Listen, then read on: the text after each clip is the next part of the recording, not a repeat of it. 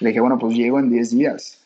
Y pues sacaron súper onda porque me dijeron, o sea, como, o ¿a qué vienes? O sea, ¿por qué? O sea, como que si esto no funciona, como que ¿cuál es tu plan B? Y le dije, bueno, pues mi plan B es hacer todo lo posible para que plan A funcione. Y ya, o sea, colgamos y pues sí, en 10 días me paré yo en incubadora, se sacaron súper onda porque pues ahí estaba, toqué la puerta y básicamente me presenté todos los días, seis semanas seguidas, hasta que me, hasta que me ofrecieron el, internship.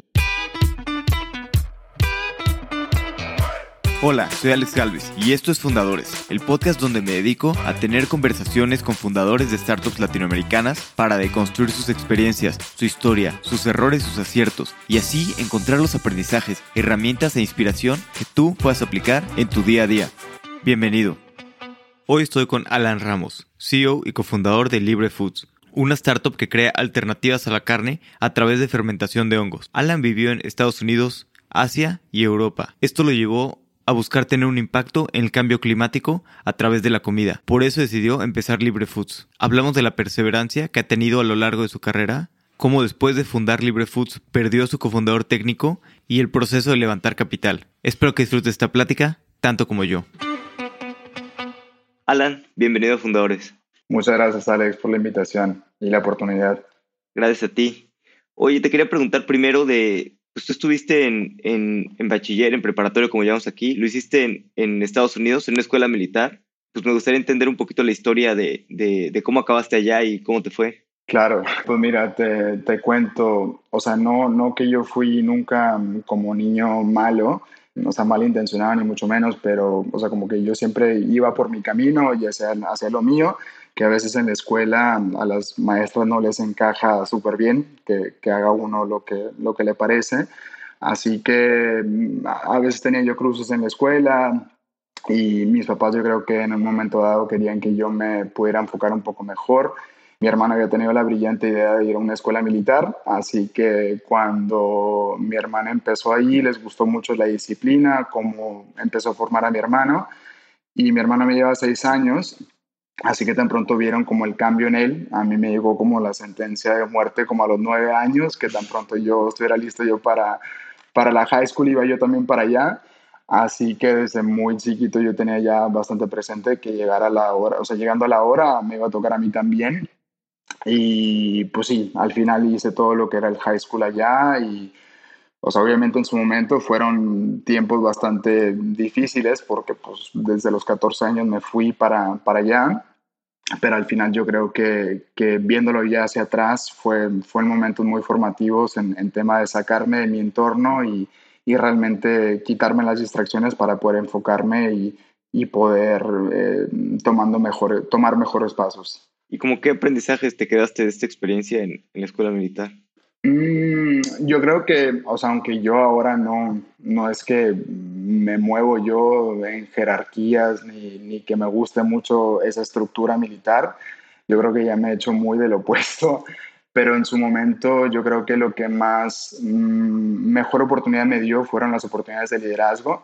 Desde muy, una etapa muy temprana, desde los que 16, 17 años, yo ya estaba liderando a gente de mi edad, que es súper difícil ¿no? O sea, como que con todo esto de, o sea, como que jugando a las mentiritas de que somos sargentos y que somos tenientes y que somos capitanes, ¿no? O sea, pero al final, o sea, como que fue, o sea, fue una oportunidad muy bonita como para poder trabajar con otra gente y poder liderar, o sea, hacia un, hacia un objetivo común.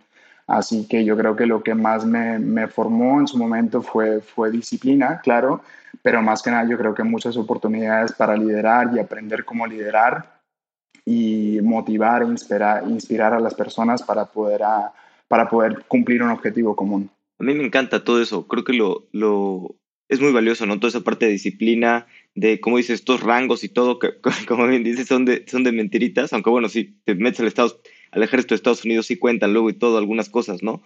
Pero como que te da, te da mucha parte formativa desde pequeño, ¿no? De, de ver este, pues, lo que es posible hacer si pones tu objetivo hacia, hacia ciertas cosas y, y la energía, ¿no? Claro, sí, total. Y... y luego te fuiste al otro extremo, una escuela de liberal arts, ¿no? Sí, completamente al otro. Fueron cuatro años a rapa, o sea, en uniforme militar, con los zapatos boleados y todo. Y luego yo empecé, esa, la escuela estaba en Missouri, o sea, muy metido en, en Estados Unidos, y mi familia ya estaba ya viviendo en Texas, así que yo quería estar más cerca de mi familia y por eso empecé en la universidad de un poquito más afuera de, un poquito más afuera de Austin. Y es una escuela súper pequeñita, bastante enfocada en artes liberales. Y se cuenta que, o sea, gente venía muy, o sea, de, de, un background muy distinto al, al, militar, ¿no? Así que ahí yo creo que como que fue una formación completamente nueva, pero yo creo que fue la que más se me quedó, yo creo por el sentido de que, o sea, me crucé con muchas ideas bastante nuevas, o sea, muy, muy progresivas, conocí con gente muy interesante, o sea, me empecé a, realmente a formar la manera de pensar de una manera muy, muy nueva y muy yo, de, de cierta manera. Así que al final terminé especializándome en filosofía con un enfoque en Latinoamérica Así que sí, o sea, fue, fue un poco de un cambio así bastante, bastante fuerte, pero al final, no sé, viéndolo, sea, viéndolo desde, desde ahora como que hace todo el sentido del mundo, pero tal vez en, el, en ese momento sí, era, era un poco raro. Sí, qué, qué extremo. Y después de estudiar filosofía, pues, ¿qué decidiste? Saliste y, y entiendo que te fuiste a, a, viajar por el mundo, ¿no? Diste clases por, en Taiwán un tiempo y, y, luego viajaste por Asia, ¿o cómo estuvo, cómo estuvo esto? Sí, pues mira, o sea, por de, en mi caso, yo siempre como que tuve varias cosas que se me daban bien o lo que yo percibía que eran mis fuertes, mucha oratoria, mucho de, de, de discutir, tal vez un poco debatir, y yo dije, bueno, pues no hay otra carrera para mí que pues ser abogado, ¿no? O sea, tengo que ser abogado y todo lo que yo estaba haciendo en mi carrera o como en lo que era high school, también universidad, todo tenía que ver como que en torno a eso. O sea, yo estuve, fui capitán de mi equipo de debate en, en la universidad, hice bastantes internships en, en, en, despachos de abogados, trabajé en, un verano en Washington, D.C. con un congresista, o sea, como que todo iba más o menos en torno a eso. Y yo tenía yo como que en mi cabeza bien planeado, bueno, voy a hacer esto y luego voy a ir a, a estudiar escuela de leyes y luego salgo y pasa esto y esto y esto y esto.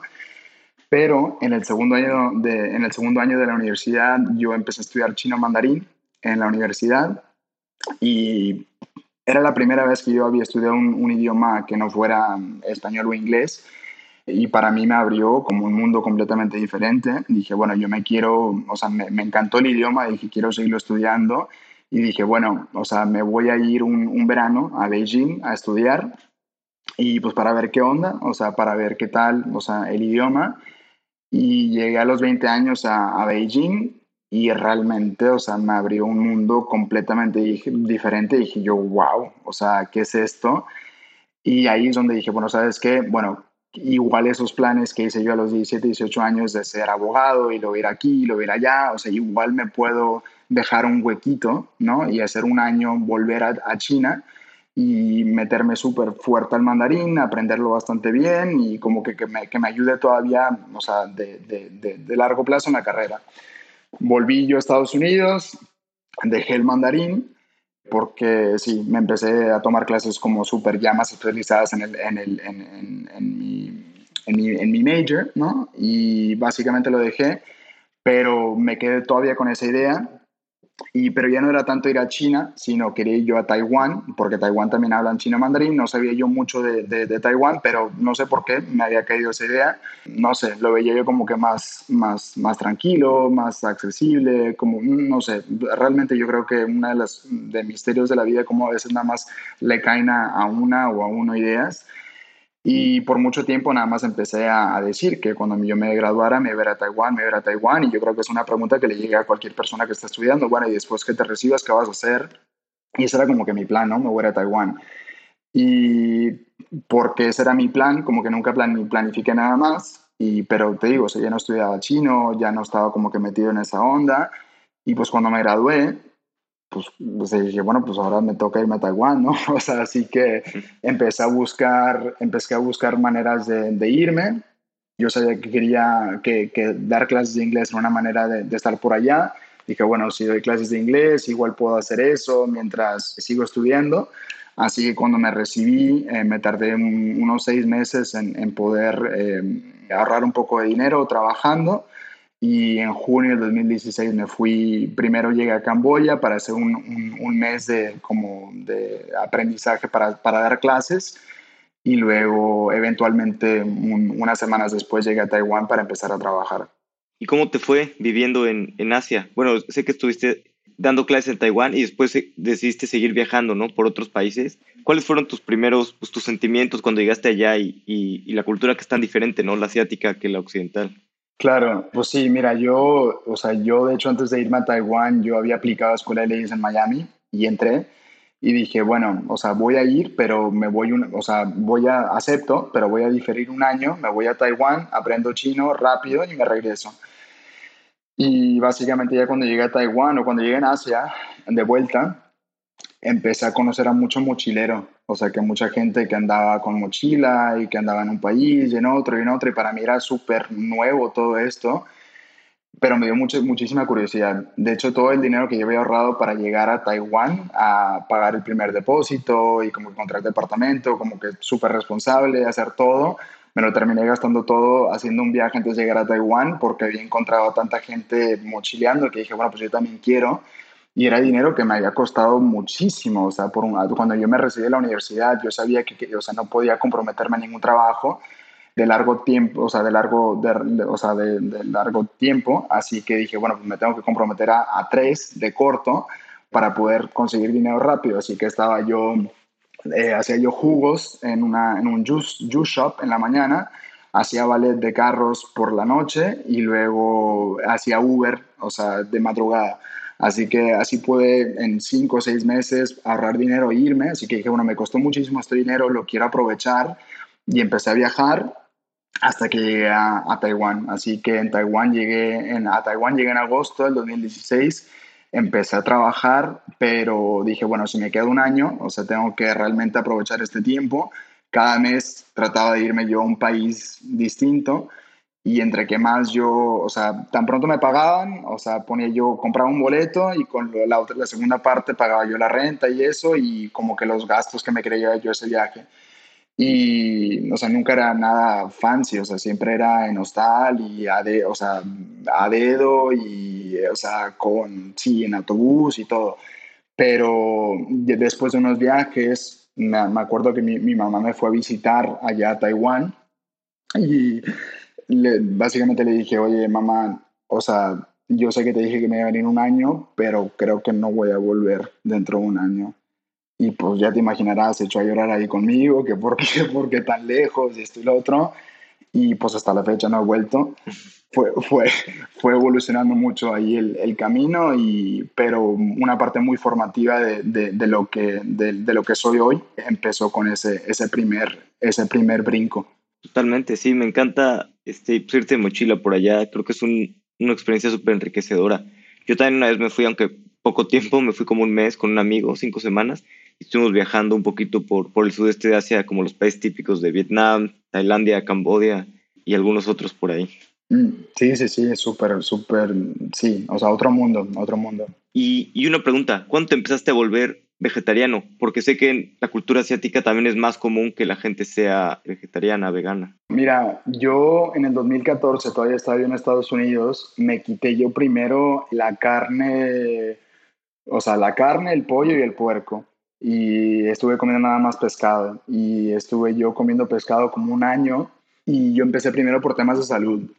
Como todo buen mexicano, yo nací llenito y pues me, como que siempre fue un tema de la relación de la comida, o sea, con la comida pésima, o sea, que si comes arroz, no comes tortillas, si comes tortilla, no comes arroz, y contenedor, o sea, un montón de cosas. Así que yo me quité eso como tema de salud y luego tan pronto o sea, empecé a cambiar el estilo de vida, yo empecé a sentir diferente, empecé a sentir mejor y un momento donde me ocupé muchísimo haciendo mi tesis y trabajando y haciendo un montón de cosas, así que dije, bueno, ya no puedo hacer tanto ejercicio, no quiero volver a engordar, así que me voy a quitar el pescado. Y me hice vegetariano, nada más. Pero tan pronto empecé a meterme más en el tema vegetariano, me empecé a enterar de todas las, de todas las implicaciones o todo lo que afectaba la alimentación a nivel de cambio climático, a nivel de justicia social, a nivel de también como lo que le llaman animal welfare, Así que dije, bueno, uy, pues aquí hay algo, ¿no? O sea, como que aquí, o sea, realmente ya yo estoy aportando algo al tema de, de, soluciones al cambio climático, me quiero quedar por acá. Así que me mantuve vegetariano otros dos años, llegué yo a Taiwán y cosas de la vida, o sea, dentro de los primeros días que estaba yo en Taiwán, encontré yo un meetup de veganos en Taiwán y para mí en ese momento todavía como que el, veganismo era súper extremo, o sea, extremo. Y dije, bueno, pues no sabría ni, ni, qué comer, ¿no? O sea, como que yo dije, si me quedo vegetariano toda, toda mi vida, o sea, yo súper contento, no, tengo que ir más allá. Pero conecté con un montón de gente vegana y como que ese se empezó a ser mi círculo allá. Así que como me empecé a mover con mucho vegano, como que la presión estaba allí a, a, a convertirme vegano. Y, pero a mí se me hacía muy difícil porque yo siempre he sido muy dulcero. O sea, a mí los dulces me matan, así que los panecitos, las conchas, todo eso, dije yo, uy, pues, o sea, se me, se me hacía difícil. Pero sí, o sea, después de un año de estar intentando entre que sí y entre que no, llegó un momento donde dije, bueno, ¿sabes qué? O sea, me quiero meter full. Eh, estaba yo compitiendo en, en, deporte, así que yo igual lo puedo hacer como una, una herramienta para estar más en forma y tener mejor desempeño y esto y lo otro. Así que mm, hice ya, me hice yo el, switch full en septiembre de 2017, así que ya voy casi ya para los cinco años ya siendo 100% vegano. Ok, ok, súper bien. No sé por qué tenía la idea de que habías empezado más en Asia, pero no, desde Estados Unidos ya, ya estaba. Pues la transición, sí. Oye, y por ejemplo, te, te, digo, la verdad es que a mí me ha costado mucho volverme más vegetariano. Quiero comer menos carne, tal vez no, no vegetariano 100%, pero pues comer carne máximo un día a la semana o algo así, e ir bajando mi consumo. Pero me ha costado trabajo, no, no te miento. Los, los tacos mm. y todo este tipo de cosas a veces son mi debilidad cuando estoy en México. Mm. ¿Qué, ¿Qué, consejos darías para, para poder empezar más fácil o dar unos primeros pasos? O sea, a mí he visto que a mí me funciona eso, decir como, como una vez a la semana carne. ¿Qué, qué más podría hacer? Bien, Sí, pues mira, o sea, yo creo que ya ese, ese approach es bastante bueno, o sea, como que empezar, o sea, con la barra un poco más accesible, ¿no? O sea, decir, bueno, no, no ponerte, o sea, la barra tan alta desde una, pero empezar poco a poco. Para mí me costó muchísimo ir aprendiendo cómo ah, combinar los alimentos para que no nada más fueran puras lechugas, ¿no? O sea, realmente encontrar una manera para disfrutar de lo que estaba comiendo. O sea, el buen comer nunca se me ha quitado. O sea, yo creí, o sea, me crié comiendo bien y hasta la fecha yo creo que hasta ahora como hasta mejor, ¿no? O sea, disfruto mucho más la comida, pero es ir aprendiendo, o sea, cómo puedes tú recrear esos sabores. Así que es mucho de, de, informarte, de, de, interesarte mucho por el tema y encontrar maneras de, poder adaptar los alimentos para, para lo que a ti te guste. Así que sí, o sea, yo a cada rato hasta la fecha veo recetas, me, encanta cocinar, así que me paso mucho tiempo ahora con la comida, aún que lo vivo del día a día, o sea, en, en, lo que es Libre Foods. Ok, ok. Bueno, y regresando un poquito a Taiwán y, tu viaje por, por Asia, estabas por allá, y aprendí todo. Después, ¿cómo fue que acabaste pues mudándote a Berlín, a Provec Incubator, era una incubadora, ¿no? De, de bueno, pues tú, tú platícame más cómo fue que te, que te mudaste a Berlín a, a, trabajar en esta incubadora. Claro, claro, claro. Pues mira, básicamente, como te comenté, o sea, yo, yo iba a estar un año y me iba a regresar a, a me iba a mudar a Miami y empezar escuela de leyes. Básicamente me di o sea, cuenta muy pronto que no iba a volver, así que dije, bueno, o sea, les dije, no vuelvo, no, no, o sea, gracias, pero no. Y dije, bueno, si no hago lo de Miami, no hay ningún problema, pero entonces tengo que encontrar qué fregados voy a hacer, ¿no? O sea, estoy súper lejos, o sea, y aparte estudié filosofía, o sea, todo lo que me habían dicho en la universidad, como que, uy, si no eres abogado, o sea, ¿qué te vas a quedar haciendo? Como que eso se volvió realidad. Y dije, bueno, entonces, ok, tengo ya esto, me preocupa mucho el tema del cambio climático. Estaba yo viendo cosas, o sea, paisajes, conociendo a gente, o sea, en, en muchas partes del mundo, dije, yo me enamoré de todo eso, dije, yo tengo que yo tengo que hacer algo, o sea, yo tengo que poder usar mi tiempo, mi, mi, mi, mis habilidades para poder contribuir, o sea, para poder preservar, para poder ayudar, o sea, de la manera que, que, sea. Dije, me voy a intentar a meter a, esto de, de, sostenibilidad, no sé cómo, no sé, no sé por qué vía. Empecé a buscar en, en Google, me salía energía, agua, tal, y como que nada me llamaba la atención. Y dije, yo quiero verlo a través de los alimentos. Como que yo había hecho ya ese, ese link entre los alimentos y la sostenibilidad. Dije, bueno, yo me quiero enfocar en esto y no encontraba yo nada que estuviera con ese enfoque. Cosas de la vida a través de una amiga mexicana que había conocido en Estados Unidos y de la nada me topé en un, en un día de independencia en Taiwán. Encontré que un amigo de ella estaba trabajando en una organización en Berlín que se llama ProVeg International. Y dije, bueno, pues ahí suena más o menos de gana, así que vamos a intentar. Y la abrí y dije yo, wow. O sea, justamente lo que estaba buscando era una empresa o una, una ONG que estaba especializada en promover todos los temas de sostenibilidad, justicia social, animal welfare, salud personal, todo a través de una vida basada en plantas. Dije yo, wow, tengo que trabajar yo aquí.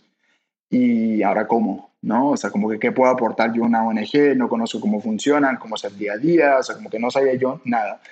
Hablé yo con este, este, esta persona que estaba trabajando ya ahí, le dije, mira, yo estoy en Asia, me quedan, yo, me quedan como unos ocho meses, pero me interesa mucho el trabajo, quisiera meterme a lo que están haciendo. Y básicamente como que me dijo, bueno, pues todavía te falta muchísimo, como que no le prestó mucha atención, pero yo ahí como que lo tenía yo en el radar, ¿no? La razón por cual me tardaba yo ocho meses, porque me iba de Taiwán y dije, como no sé cuándo voy a volver a Asia, ¿no? No, no es que estaba prediciendo yo el COVID, ni mucho menos, pero dije, yo no sé cuándo voy a volver a Asia, pero quiero, o sea, quiero hacer un viaje largo antes de irme. Y estuve seis meses viajando por, por varios países y cuando yo quería terminar ese recorrido y quería hacer ese viaje, y lo quería estar yo un tiempo en mi casa, quería estar en México, quería ver a mi familia, y luego ya como que tomar una decisión. Y también yo pensaba, dije, bueno, si me voy tanto tiempo viajando, en seis meses seguramente se abren las nubes y me cae iluminación sobre qué hacer después. Nunca pasó. Pero básicamente después de tanto tiempo ya como que me sentía súper inútil. O sea, como que sí, me encantaba ir a un lugar nuevo y conocer un país diferente y una cultura y tal, pero dije como que ya, como que no sirvo, ¿no? O sea, como que tengo que contribuir a la, a la sociedad, tengo que hacer algo y dije, tengo que encontrar una manera de entrar a esta organización. Y básicamente no me estaban poniendo atención en esta organización porque yo no tenía ningún perfil, o sea, relevante. Estaba yo aplicando desde México y en este momento, como que no me estaban poniendo nada atención. Y volví a tener contacto con esta persona que estaba trabajando ahí y dije, mira, dime qué es lo que tengo que hacer. O sea, hago lo que sea para entrar. Y me dijo, mira, me encanta el entusiasmo, dijo, voy a ver cómo, qué podemos hacer. Dijo, yo estoy trabajando, ya no estoy trabajando en la ONG, estoy trabajando en la incubadora. Ni idea que era un incubadora en ese momento, pues le dije, ah, sí, a toda madre, o sea, y me dijo, vamos a abrir un puesto, una, un internship, ¿no? Dijo, así que aplica para eso. Dijo, y sí, trato a ver cómo, o sea, podemos pasar tu, tu aplicación para que la vean y tal. Bueno, pues no se diga más. Empecé ta, ta, ta, ta, ta, a hacer la aplicación, quiero hacer internship y esta incubadora y me encantan las incubadoras y innovación, emprendimiento. Ahí puse yo de cosas para mandar la aplicación. La mandé, era ya más o menos como que tiempo de Navidad, así que nadie le estaba dando bola a, a las aplicaciones, con razón. Y yo súper desesperado, o sea, yo estaba en mi casa, no me contestaban, como que no sabía qué era mi próximo paso. Y dije, nada más quiero entrevistarme. O sea, si me entrevisto, yo sé que puedo llegar, o sea, yo sé que me la pueden dar. O sea, yo sé que me la puedo, sí, que yo puedo entrar. Y le dije, y este, esta persona me dijo, bueno, vamos a tener una llamada informal con mi jefe, o sea, informal, ¿verdad? Y dije, bueno, ok.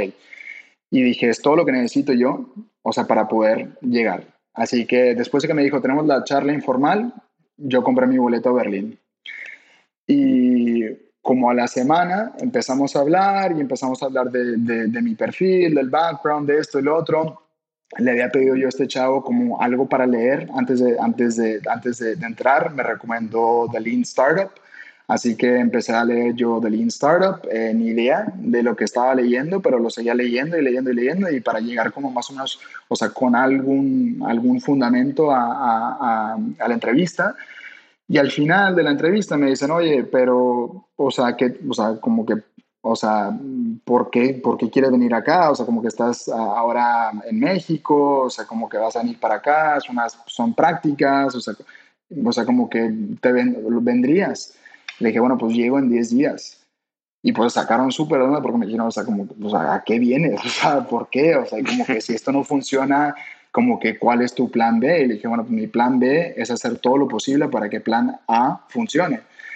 Y ya, o sea, colgamos y pues sí, en 10 días me paré yo en la incubadora, se sacaron súper de onda porque pues ahí estaba, toqué la puerta y básicamente me presenté todos los días, seis semanas seguidas, hasta que me, hasta que me ofrecieron el, el, internship. ¿Seis semanas seguidas todos los días? Sí, o sea, ellos tenían un coworking space, así que yo llegaba, ponía mi compu, me ponía a hacer cosas, me ponía yo a leer artículos de Foodtech para empezarme a empapar de cosas fueron seis semanas, o sea, que no parecían, o sea, nada en su momento, o sea, como que era, o sea, como que súper deprimente, o sea, como que ya aparte era como en enero, o sea, en Berlín, así que, o sea, oscuro, gris, frío, o sea, yo llegué sin nada, o sea, estaba yo rentando un cuartito de como ocho, como siete metros cuadrados, o sea, nada más había un colchón, o sea, y aparte era como que la parte underground del edificio, y esas seis semanas me costaron un montón porque no conocía a nadie, hace un montón de frío,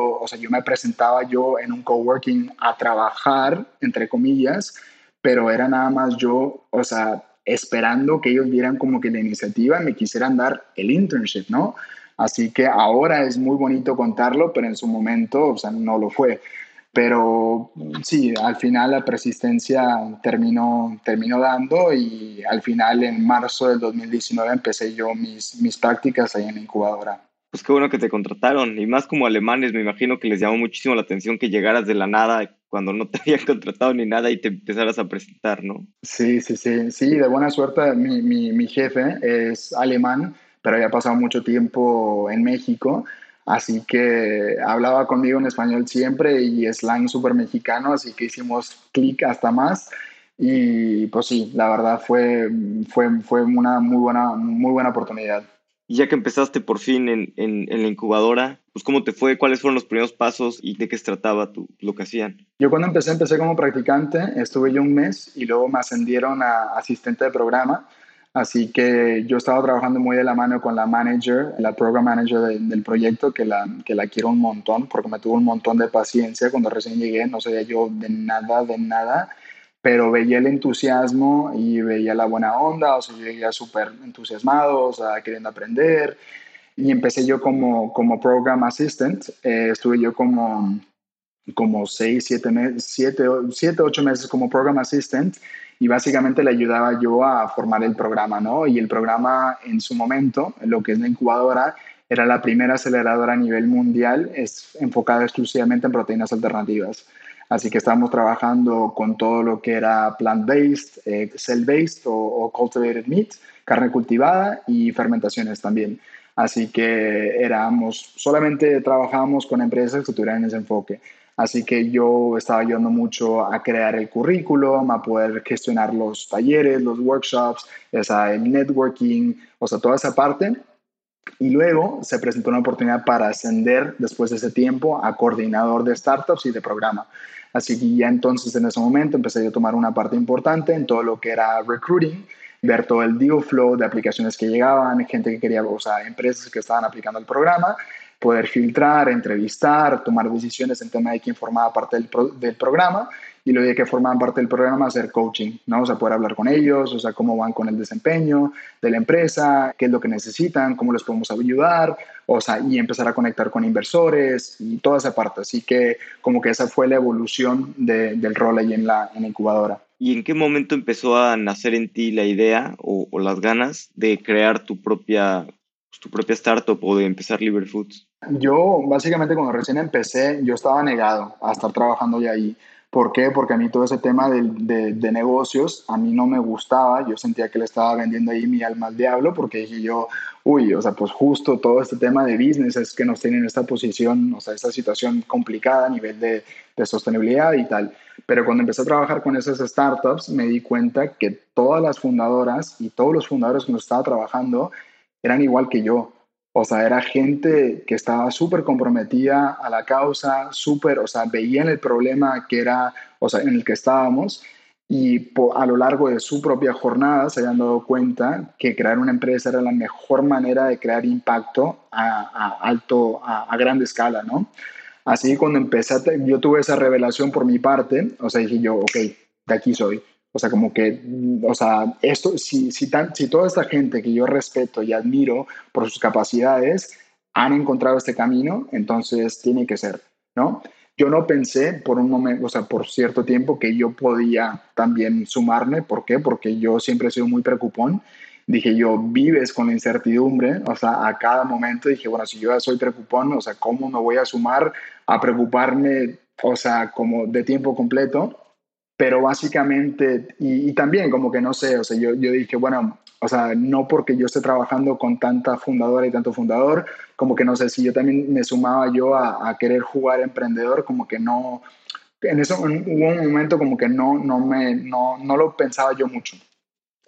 Pero después de un rato dije, bueno, ¿sabes qué? O sea, yo empecé por todo este camino por temas de impacto, ¿no? O sea, yo me subí a un avión a tocar puertas en una incubadora o sea, porque yo quería generar un cambio, ¿no? Así que dije, ahora he estado yo trabajando con estos emprendedores todo este tiempo, me senté yo como en un juego de fútbol, ¿no? Como aficionado, o sea, como que aplaudiendo, echando porras, todo. Después de un rato te quieren meter a jugar, ¿no? O sea, como que métanme, ¿no? Claro. Así que dije yo, después de tanto tiempo ahí trabajando con ellos, dije, bueno, estoy yo, ya me he podido conectar con todo el ecosistema, o sea, todo lo que son proteínas alternativas, he podido conectar con muchos fundadores y fundadoras, con muchos inversores, con muchos partners. O sea, tengo tanto know-how ya de la industria, tengo tanta red, tengo tantos recursos. Si no los aprovecho, los estoy desperdiciando, ¿no? O sea, así que, o sea, ahora, ¿cómo puedo recolectar todas esas herramientas y poderlas utilizar para seguir maximizando mi impacto, ¿no? Así que un problema que era bastante recurrente y hasta la hora, hasta la fecha todavía, lo es, es cómo poder llevar lo que la industria que tenemos hasta ahora más allá de lo que son las hamburguesas, las salchichas, los nuggets, como que, ok, todo eso está súper cool, o sea, como que yo creo que todo eso ya mostró un potencial que antes no se conocía de las plantas, pero si realmente estamos hablando de una transformación alimentaria, o sea, tenemos que ir más allá y poder proveer todas las soluciones para realmente crear esa revolución de alimentos, ¿no? Así que meramente es cómo proveer cortes enteros o filetes, pechugas de productos que realmente asimilen, o sea, del, del o sea de, idénticamente a los productos animales sin los animales. Así que yo dije, bueno, este es un challenge, un reto que todo el mundo está tratando de, de solucionar no se ha solucionado, hay que solucionarlo. Así que de ahí nace la idea de empezar a construir Libre Foods. ¿Cómo fueron los primeros pasos? Dijiste, a ver, esto no se ha solucionado, tengo todos los conocimientos, contactos y estoy empapado en el ecosistema. ¿Y luego qué? ¿Decidiste saltar a emprender y, qué fue lo primero que hiciste? ¿Cómo, pues, cómo empiezas? Claro, pues mira, aunque yo, yo estaba viendo muchas diferentes tecnologías, o sea, muchos productos, equipos, estrategias, o sea, como que también era mucha autopresión de que, bueno, ahora vamos a emprender, como que no puedes sacar algo así como no, o sea, como que no emocionante, ¿no? O sea, como que has visto tanto deal flow, has visto tantas ideas, como que has tenido tiempo para pensar, o sea, no puedes sacar algo, o sea, como que lame, no sé. Así que cuando yo me estaba ya preparando para irme de la incubadora, dije yo, a mí me interesa el tema de whole cuts, a mí me interesa, ahora cómo llegamos, ¿no? El tema de fermentaciones lo conocía, pero no lo conocía tan a fondo, pero para mí me interesaba mucho el tema de poder proveer soluciones ahora a los problemas que tenemos ahora, básicamente la falta de productos que repliquen, o sea, los productos animales y, los problemas de un futuro que va a ser, estamos creciendo mucho como población, cada, cada vez más con menos recursos, cómo poder proveer soluciones para ambos problemas, el de ahora y el del futuro. Dije, si podemos nosotros producir proteínas 24 horas al día, 365 días al año y respectivamente cualquier cosa que esté sucediendo con el cambio climático, porque lo estamos haciendo en interiores, ahí sí están las soluciones, ¿no?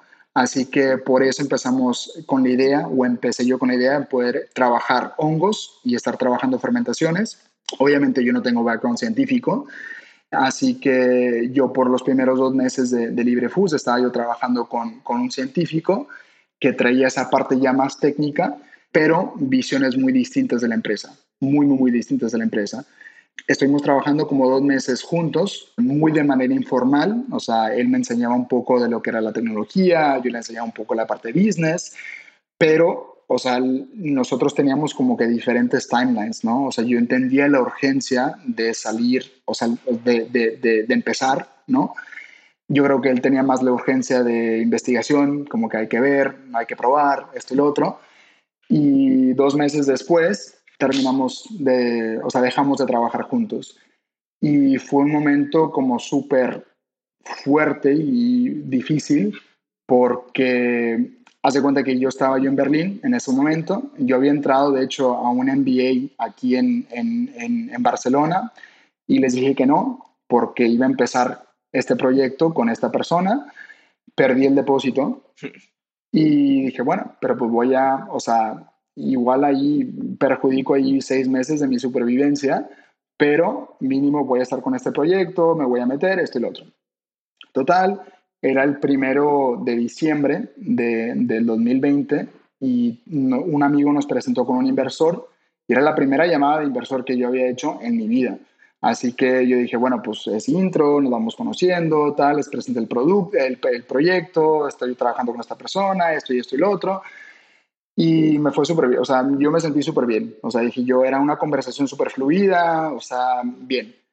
Termino la llamada y me paso la siguiente llamada, que era con, el, con, el, con la persona con la que estaba trabajando.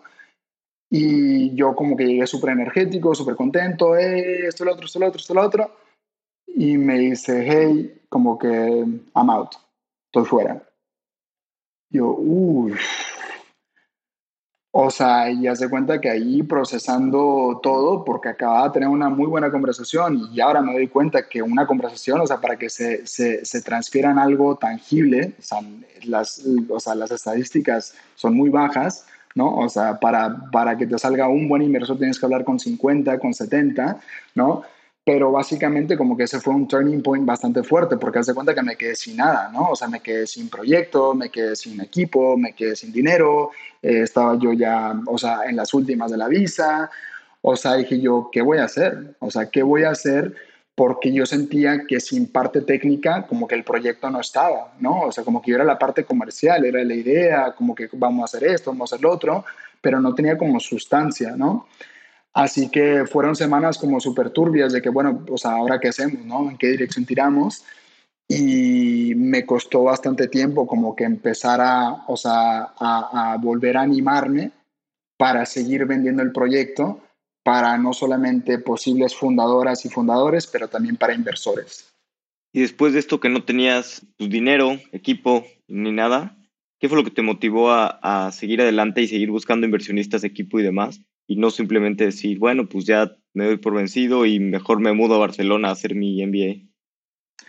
Claro, pues mira, yo creo que como buenos mexicanos, ¿no? O sea, yo creo que en, en, cierto modo el, el, no me hacer rajar no, no siempre es, es bueno, pero nunca fue opción como que tirar la toalla, o sea, nunca, o sea, fueron momentos difíciles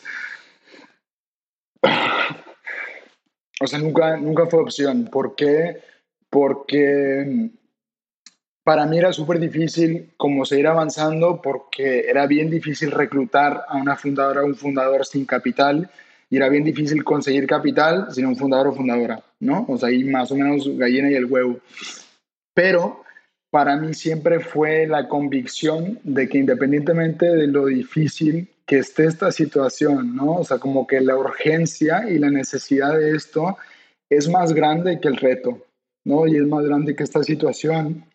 Así que eso me ayudó como que a seguir impulsando y realmente sí me, o sea, me probó muchísimo, o sea, me probó muchísimo, o sea, ya estaba yo mucho contra la pared porque no solamente estaba viendo, o sea, cómo, cómo seguir este proyecto, pero también ya en un momento dado cómo quedarme en Europa, ¿no? O sea, cómo seguir por allá y se escucha, o sea, se escucha de mucho privilegio, ah, cómo me quedo en Europa, ¿no? Pero, o sea, realmente sí, o sea, como que yo ya había hecho mi vida acá, o sea, de cierto modo, tenía yo comodidad, comunidad, tenía, tenía yo mi novia, o sea, como que era irme para ir a hacer qué, ¿no? O sea, o sea, como que no solamente, o sea, mínimo cuando estás tú encontrando qué hacer, o sea, lo básico de comunidad, de estabilidad, como que tiene que estar ahí.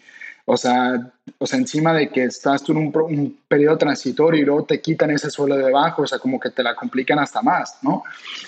Así que yo estaba tirando por todas las diferentes vías para poder mínimo quedarme en Berlín y no tenerme que ir y tal. Y básicamente una llamada, un correo que me lo cambió todo. Eh, era, estábamos ya en febrero, la primera semana de febrero. Este inversor con el que había hablado o inversora con la que había hablado nunca me volvió a escribir. Me dijo, si no invertimos mínimo te damos feedback. Y nunca me volvieron a escribir, pero yo no iba a pedir feedback porque no tenía yo equipo, ¿no? O sea, yo no quería decir nada. Y me escribe, era ya un miércoles por la noche, ya me estaba yo durmiendo y me llega un correo y me dice, hey, Alan tal, espero todo bien. Me dicen, hey, ¿quieres tener una segunda, queremos tener una segunda llamada contigo y con tu cofundador. Dije, uy, pues va a estar complicado. Va a estar complicado sacar al, cofundador, pero no voy a desperdiciar la oportunidad, ¿no? Así que me dijeron ya esta semana, o sea, o jueves o viernes.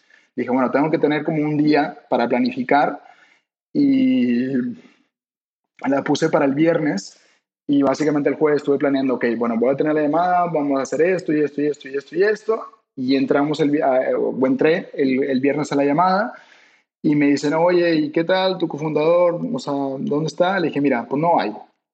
Le dije, pero eh, estoy hablando con, con, con, varias personas, eh, están, están, o sea, estoy yo muy interesado en hacerlo en España, vamos a estar en Barcelona, vamos a hacer esto y esto y esto y esto. Y yo sé que como que no es la, la, la, situación ideal, pero lo que ustedes nos pueden ayudar un montón, si nos pueden dar feedback de la idea y si pueden decirme qué necesitan ustedes para que nosotros seamos una opción atractiva para, para inversión, ¿no? Y me dice, mira, o sea, shit happens. Como que shit happens, o sea, los equipos se van a, a, a disolver, lo que sea. Dijo, people like us will find someone to build it y como que people like us will figure it out. Y vamos a invertir 150 mil dólares. O sea, en ese momento, o sea, ¿cómo te puedes tú esperar eso? O sea, ¿cómo te lo puedes esperar? O sea, yo cerré la computadora, les di las gracias, o sea, por, por, por, por la oportunidad y me eché grite y grite por todo el departamento, o sea, lloré y lloré, porque, o sea, era o sea, era la, oportunidad que estaba yo buscando, ¿no? O sea, esa, yo nunca pensé que, que fuera a ser emprendedor desde, desde nunca y luego ya conociendo más lo que implicaba, dije yo menos, ¿no? O sea, como que es tanta incertidumbre, como que no. Y en un momento dado que lo, lo, lo, estaba pidiendo, ¿no? O sea, como que yo, o sea, denmelo, o sea, denme la oportunidad, o sea, déjenme empezar. Y básicamente en marzo del año pasado, o sea, del 2021, nos llegó el primer cheque, al final terminaron siendo 120, pero básicamente ese cheque llegó y bueno, go build, o sea, construye algo, o sea, ve, o sea, o sea, tú tienes una visión, o sea, veas la realidad. Ay, Alex, perdón. No, te entiendo, te entiendo totalmente. Y entiendo también la desesperación de, de, no estar pudiendo levantar capital, de que se vaya el equipo, de que esté todo, pues todo, todo esté yendo a la mierda, ¿no? La verdad es que es muy complicado emprender y son cosas que, que, suceden, ¿no? Todo el tiempo en, el camino del emprendimiento. Claro. También este sentimiento, ¿no? De que llegue, pues, un inversionista y que te dé la oportunidad, ¿no? Que 120 mil dólares, digo, son mucho dinero, que tal vez no será tanto para construir, pero es suficiente para, para tener esta oportunidad de, pues, de hacer algo. Claro, claro, claro. Y aparte también como que la validación, ¿no? O sea, como que la, la, validación, o sea, externa, ¿no? En que te llegó el primer cheque, pero también interna, ¿no? O sea, como que alguien creyó en mí, ¿no? O sea, alguien cree en mí, la idea es buena, o sea, ahora hace falta la ejecución, ¿no? Así que básicamente este cheque llegó y dijeron, bueno, esta es tu visión, veas la realidad, ¿no? O sea, veas la realidad. Y para mí esa era una oportunidad súper, súper grande y yo sentí muchísimo compromiso porque dije yo, esta gente, o sea, no hay nada, o sea, no hay nada y esta gente creyó en mí, ¿no? O sea, y esta gente creyó en, mi compromiso a, hacerlo realidad, o sea, topen lo que tope, ¿no? Así que les di las gracias, les, sí, les di las gracias y, y hasta ahora como que yo cargo esa responsabilidad al final eso era el comienzo del comienzo del comienzo de lo que es toda esta jornada hasta ahora. En su momento era todo, ¿no? Pero básicamente nos empezó a permitir a trabajar, ¿no? Empezar a construir, yo empecé a reclutar a gente, o sea, yo no conocía perfiles científicos, ¿no? Así que era empezar a asesorarme, o sea, con gente, decirle, oye, bueno, tengo esta idea, eh, Libre Foods, esto y lo otro, o sea, puedes tú dar un asesoramiento más técnico, más científico, a la, persona, a la primera persona que sumamos al equipo fue un, a un consejero, ¿no? Que él, fue como que mi primer teammate, ¿no? De empezar a poder a contratar a gente de quién fuera la, mejor gente a, sumar al equipo, ¿no? Y en su momento aún, o sea, no piensas aún en tema de, de, culture, o sea, de cultura, de fit, no, o sea, no piensas en nada de esto, bueno, necesito yo estos perfiles, o sea, ¿quién me lo puede dar? Pero básicamente empezamos a construir en base a eso, levantamos un segundo cheque un par de meses después y cerramos la ronda pre-seed en junio del 2021. Así que básicamente, o sea, a lo largo de, de, empezar a refinar, empezar a crecer el equipo, ya se empieza a tomar forma lo que es Libre Foods. Así que sí, podemos ya, si quieres, pasarnos esa parte de lo que es la empresa. Sí, ¿Y cómo le haces con todo esto siendo solo founder? además, pues emprender es complicado y luego justo todo este tipo de detalles, pues cómo le haces para encontrar la motivación de, seguir adelante y de, encontrar como, sobre todo siendo solo founder y siendo pues no científico, ¿no? En una cosa que es muy científica, la empresa. Claro, sí, o sea, mira, por, por mi parte, o sea, el tema de, de, ser solo founder y, ser no científico, o sea, sí ha sido complicado en el sentido de que, o sea, yo no, yo no entendía realmente toda la presión que se carga ser solo founder. Es mucha responsabilidad, pero lo amo. O sea, la verdad, o sea, yo amo mi trabajo y, y me gusta poder ver todas las diferentes partes de la empresa. Al final no soy científico, pero nadie entiende la empresa mejor que yo. O sea, nadie entiende los ins and outs mejor que yo, aún sin ese, aún sin ese, ese fundamento científico. Ahora, mi, mi rol como, como fundador es entender todo, de, o sea, poquito de todo, ¿no? Así que yo desde, desde un principio como que yo siempre preguntaba, bueno, ok, ¿y esto cómo se hace? ¿Y esto por qué?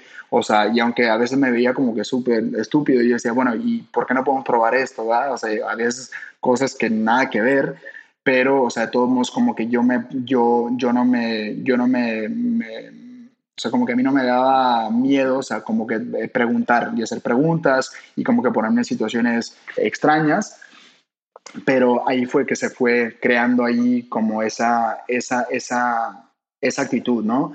Pero básicamente en Libre Food nosotros somos una empresa de biotecnología y con esa tarea de hacer cortes enteros, ¿no? A base de, hongos. Así que nosotros estamos trabajando y los hongos, abriendo todo un ámbito nuevo que, que lo que se ha ido conociendo hasta ahora, que es básicamente plant-based o cell-based, y realmente utilizando las propiedades que tienen los hongos para desencadenar todas las características claves de la carne, que básicamente lo que nosotros vemos son la textura, el sabor y las grasas. Así que sabemos que trabajando diferentes procesos de fermentación y diferentes procesamientos de los hongos, podemos llegar a cumplir todas las partes claves de la carne. Nosotros eh, vemos que los mercados más grandes para poder afrontar son meramente el de puerco, el de pollo y el de, el de res. Así que nosotros hemos desarrollado una product pipeline para poder abarcar cada, cada mercado, empezando con nuestro primer producto que vamos a estar lanzando este año, que se llama Libre Bacon. Así que sí, nosotros somos una empresa B2C. Buenísimo, me encanta, me encanta la, energía que tiene, sobre todo la misión ¿no? que, están, que están construyendo en, Libre Foods.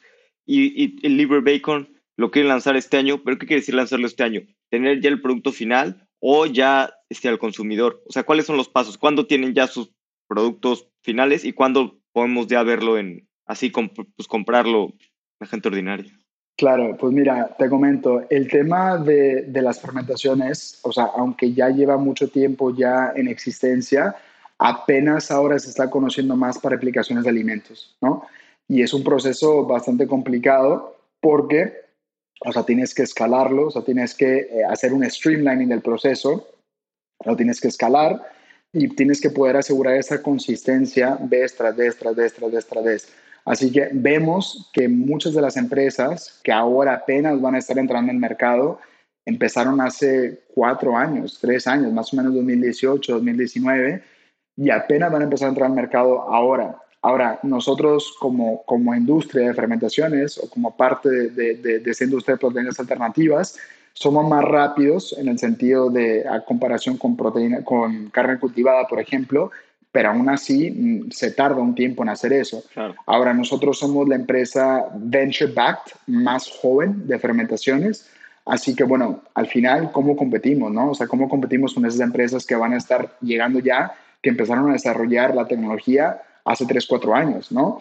Nosotros somos una biotech y sabemos que la biotecnología es lo que nos va realmente a, a, solidificar como una empresa, o sea, fuerte en un futuro, pero sabemos que al final del día, o sea, lo que nosotros hacemos son alimentos, ¿no? O sea, como que no nos podemos tomar tan en serio porque al final de cuentas nuestra tarea es simple y sencilla, ¿no? Es alimentar a las personas, alimentarlas bien y con, con productos que les encanten, ¿no? Así que por eso nosotros dijimos, bueno, ok, la tecnología se tarda un rato en escalar, se tarda un rato en poder llegar a la consumidora y al consumidor final. ¿Qué podemos hacer? ¿Qué podemos de nuestra value proposition, ¿no? de nuestra propuesta de valor, qué podemos, qué podemos sacar ya para poder empezar a que la gente nos conozca? ¿no? O sea, la biotecnología es, es hermosa, pero yo creo que a veces por ser muy tecnológica, ¿no? por ser muy científica, como que no termina llegando al mass consumer, ¿no? O sea, como que a, a, las masas. Así que nosotros en Libre Foods lo que queremos hacer es poder tomar esa tecnología, ¿no? Y hacerla accesible, de una manera muy accesible a las consumidoras de los consumidores comunes. Así que nosotros vemos por eso que es donde entra la marca y entran nuestros productos. Así que lo que nosotros hemos hecho, dijimos, bueno, no podemos sacar una tecnología pero podemos sacar nuestros productos y podemos sacar nuestra, nuestra marca. Así que el bacon que estamos lanzando, el ingrediente primario son hongos, son setas que estamos mezclando con proteínas, eh, proteínas vegetales. No contiene nuestro ingrediente estrella, que es el micelio. Esa plataforma de micelio la estamos desarrollando aún para poder crear el pollo y la carne de res que sigue al bacon pero esta estrategia es la manera que podemos llegar al mercado antes con un producto que es buenísimo, ¿no? De sabor, que es más saludable que el bacon y al final nos va a ayudar a aprender muchísimo del mercado y nos va a dar mucha visibilidad como empresa con, con, un primer producto. Buenísimo. Pues espero que ya, ya próximamente pueda probarlo o si es necesario ir a Barcelona para probar ese bacon, pues ahí me avisas para que vaya. Claro que sí, espero no, no tengas que esperar mucho porque aunque estemos acá basados en Barcelona, tenemos a todo el mercado europeo en la vista, así que sí, nos vamos a estar moviendo muy rápido. He visto que hay cada vez hay más empresas que están utilizando tanto hongos como fermentación para hacer diferentes cosas. ¿Qué es lo que los hace diferentes y qué es lo que hace que su tecnología sea única comparado con, pues, con otras empresas? Claro, sí, pues mira, pues de nuestra perspectiva, lo que nosotros nos diferencia es que nosotros tenemos bastante claro el producto final que estamos creando, ¿no? O sea, desarrollando meramente estos cortes enteros. Así que básicamente ya desde, desde inicio nuestro approach es bastante específico porque estamos llegando a un producto que sea que tenga la fibrosidad, que tenga el sabor, que tenga la grasa, que la misma carne animal sin el animal. Así que eso nos diferencia o ya nos pone en una parte muy específica de la tecnología. Ahora, por otra parte, nosotros estamos utilizando el biotech para poder llegar a, a estas mismas características clave de la carne, pero también queremos ir más allá y podemos podernos asegurar que estemos llegando al consumidor y a la consumidora final.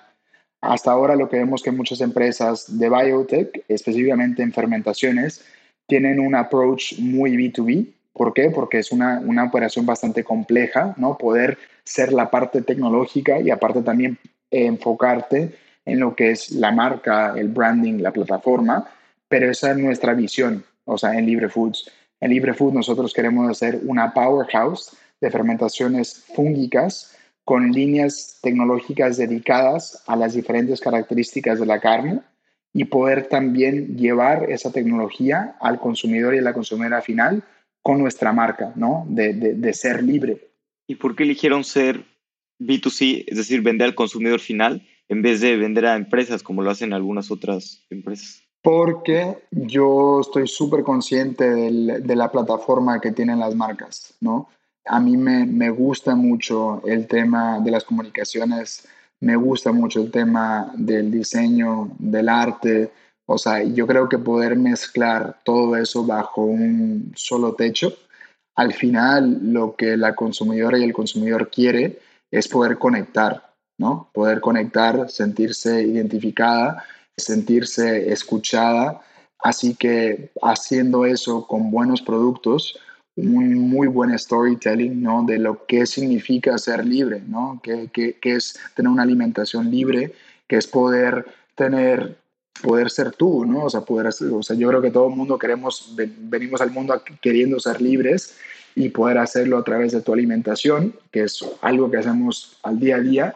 Creo que es una plataforma bastante bonita para poder juntar esas dos cosas juntas, que es la expresión de, de, las personas y también poder hacer un bien con, con algo que hacemos al día a día, que es alimentarnos. Sí, claro, creo que el, impacto que puedes tener y sobre todo la relación con los consumidores puede ser muy diferente si, si entregas este, pues, un producto directo al consumidor. Claro. Y, más ustedes, ¿no? Que quieren hacer carne, pollo y todo tipo de, proteínas animales, sustituirlas totalmente. Claro. ¿Y cómo han avanzado? Pues me decías que, que van, van bastante rápido. ¿Cómo han avanzado porque digo, la biotecnología a veces es lenta, ¿no? No quiero decir lenta, pero es complicada y, lleva su tiempo de desarrollo. Claro. ¿Qué los ha llevado a ustedes a avanzar tan rápido y estar ya donde están en tan poco tiempo? Claro, sí, mira, yo creo que ha sido nuestro enfoque en el producto, o sea, porque al final, o sea, lo que a mí a veces, para mí es frustrante, es que cuando estás levantando inversión, ¿no? O sea, a veces muchos inversores quieren ver todo ya resuelto cuando no hay nada de capital, ¿no? O sea, como que, que hayas hecho ya, o sea, descubierto ya lo más cabrón, o sea, sin tener casi nada de, de, dinero para hacerlo.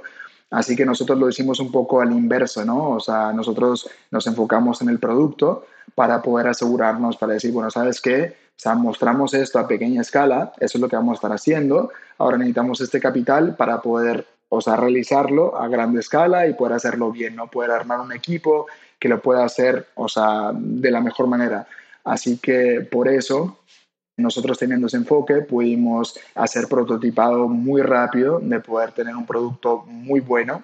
O sea, no por nada, pero el bacon nuestro, o sea, yo lo pondría contra un animal el día que sea. Y luego poder ir a levantar el capital que, que tenemos que levantar para poder llegar a, a, construir la tecnología bastante bien. Así que independientemente de que no sea, no sea a base de micelio, no sea el primer producto, nosotros vamos a estar lanzando el primer bacon a base de hongos en la Unión Europea, ¿verdad? Somos el primer bacon que lo está haciendo y, o sea, aún así venimos siendo una empresa de fermentaciones. Así que seremos entre las primeras empresas de fermentación que lanza un producto al mercado, aún siendo la más joven. Así que teniendo ese, enfoque del consumidor, de la consumidora, del producto, de la marca, nos ha ayudado a poder ser más rápidos, más ágiles y tener el impacto que queremos tener al final del día más tempranamente. Y con respecto a levantar capital, también yo creo que esos inversionistas que quieren que, tengas todo resuelto sin tener nada de dinero, pues no, son los inversionistas correctos, ¿no? ¿Cómo le haces para encontrar a los partners correctos en este, en este camino? Claro, sí, pues mira, o sea, esto lo de levantar capital para mí ha sido algo, una experiencia bastante nueva, ¿no? Hay muchos aprendizajes, muchos, muchos, muchos aprendizajes. Yo creo que nuestra industria de proteínas alternativas todavía corremos con la suerte de que hay mucha gente que todavía está metida en esto porque le motiva esto, le importa la causa, o sea, se apasionan por todo lo que es ver un cambio en el sistema alimentario.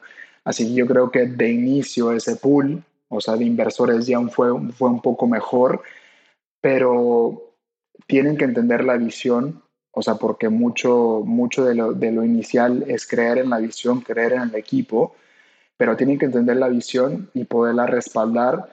Tienen que también creer en, en, en, el, en, el, fundador o los fundadores y dejarlos trabajar, ¿no? O sea, dejarlos trabajar, o sea, apoyar donde puedan apoyar, pero también dar esa, ese espacio para, bueno, ok, esta persona, o sea, tiene sus ideas, tiene su visión, tiene su onda, tiene su ritmo, o sea, get out of the way, o sea, ¿no? O sea, como que, o sea, ayuda con el capital, ayuda con, o sea, con estrategia, lo que sea, pero como que get out of the way y déjalos, déjalos correr.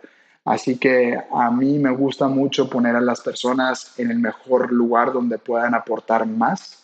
Así que yo no me voy a negar a un inversor que pueda aportar en esto o en esto o en otro, pero yo necesito que un inversor me confíe a mí de la visión, porque yo, yo, me, yo tengo la responsabilidad de resguardar, de cuidar esa visión que tenemos, esa misión, y yo me siento primer responsable en llevarlo a la realización.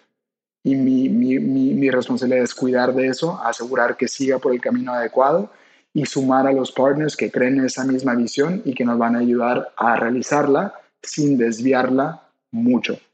Buenísimo. Vamos a pasar a la última parte, que son la serie de preguntas de, de reflexión. Las preguntas son cortas, las respuestas como tú quieras. Adelante. ¿Cuál es el libro que más te gusta recomendar?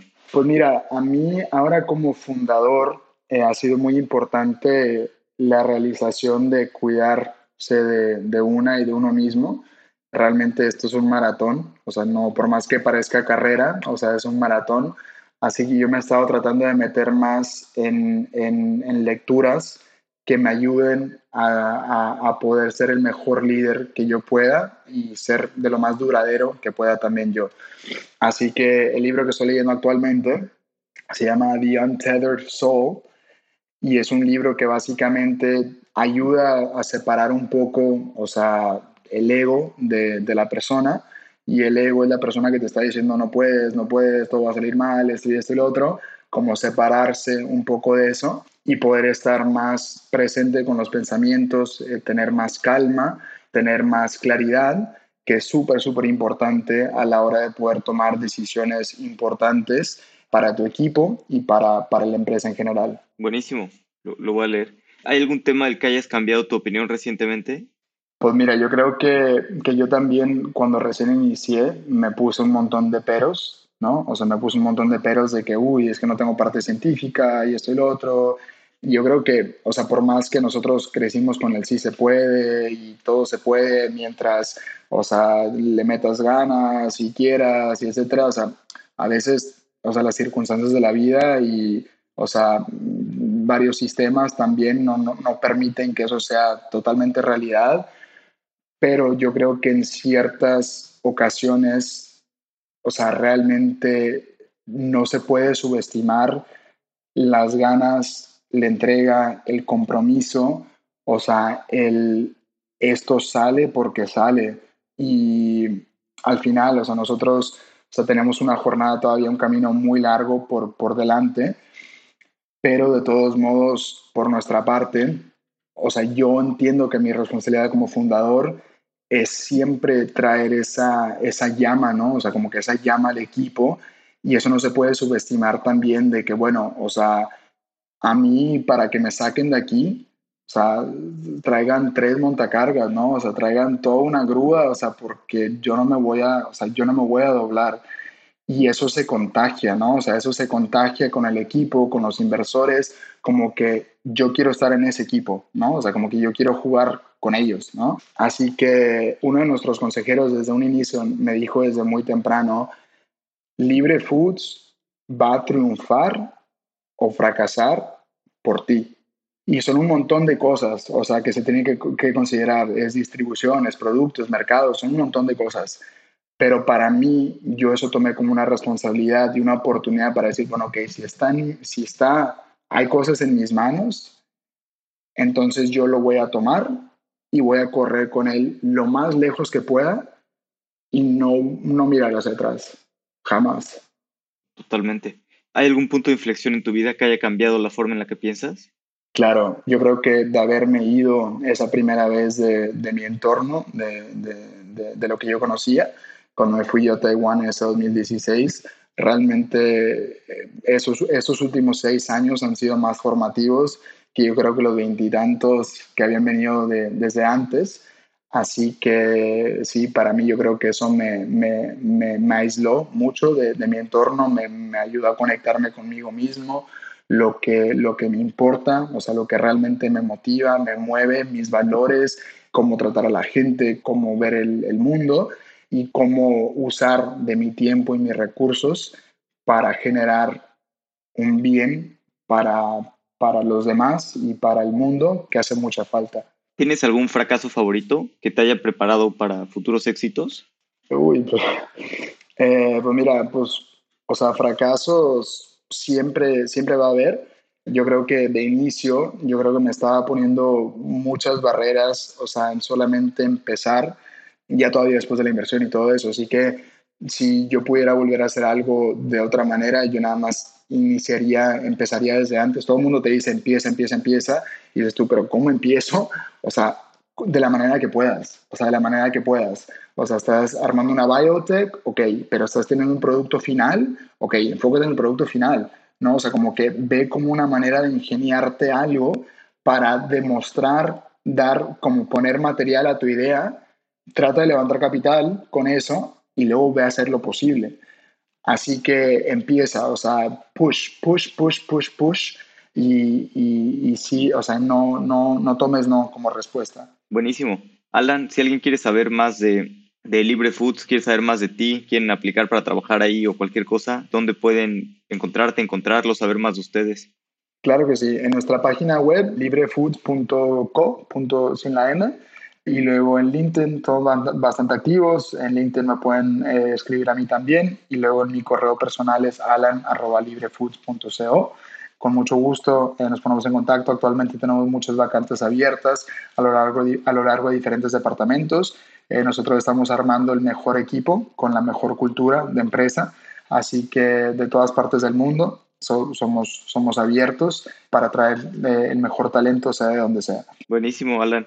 Muchas gracias por tu tiempo. A ti. La verdad es que me, me la pasé muy bien aprendiendo de ti, aprendiendo lo que están logrando en, Libre Foods y, y, la perseverancia ¿no? que has tenido. Y sobre todo, pues esto es apenas el comienzo, ¿no? Como bien mencionas, es un maratón y están apenas en los primeros pasos. Espero en unos años ver pues, que tanto ustedes como toda la industria de, de, de este tipo de comida sea enorme y, y, ya no, no necesitemos comer de la carne como existe hoy en día, ¿no? Que sea totalmente diferente en, en 10, 15 años. Claro, claro, y sí, y tenlo, tenlo bastante presente porque hay mucho, muchos de, de nosotras y de nosotros que están impulsando este cambio bastante fuerte, así que vendrá más pronto que después. Me encantan las startups que están creando alternativas a la carne. La comida como la conocemos hoy en día va a cambiar muchísimo en los próximos 20 años. Si te gusta el podcast, te pido que llenes la encuesta para conocer más a la audiencia. Me ayuda mucho para seguir aprendiendo y crear cada vez mejores episodios. La puedes encontrar en las notas del episodio. Si no, calificarnos con 5 estrellas en Spotify también ayuda. Hasta la próxima.